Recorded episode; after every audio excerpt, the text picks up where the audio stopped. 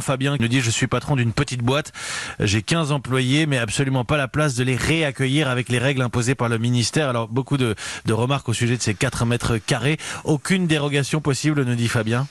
Alors si la dérogation, c'est justement l'équipement de protection individuelle, c'est-à-dire que il est bien dit dans le protocole de déconfinement que quand ce n'est pas possible, quand, la distanciation sociale est impossible, parce qu'on le sait, on a calculé des surfaces euh, euh, qui sont des, surfaces résiduelles, c'est-à-dire qu'on a la surface de l'espace de travail et puis la surface effective qui va être qui, qui va être occupée par les par les personnes, par les salariés, par les clients, par les fournisseurs, par les prestataires, enfin tous ceux qui vont occuper cet espace là Donc là, euh, quand on quand on divise tout ça et, avec cette règle des 4 mètres carrés, euh, on arrive à très peu de personnes présentes dans le même espace. Donc dans ce cas-là, quand c'est pas possible, on vous dit qu'il faut euh, privilégier l'équipement de protection individuelle, que sont évidemment les masques, les masques grand public, pas les masques destinés au, personnel médical, mais les, les, masques grand public.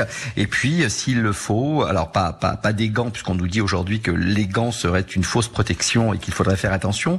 Mais en tout cas, on peut prévoir peut-être des surblouses, des charlottes. Enfin, ça dépend aussi de l'activité que l'on que l'on exerce. Mais en tout cas, le, masque semble être la, la, la solution préconisée quand la distanciation n'est pas possible. Mihail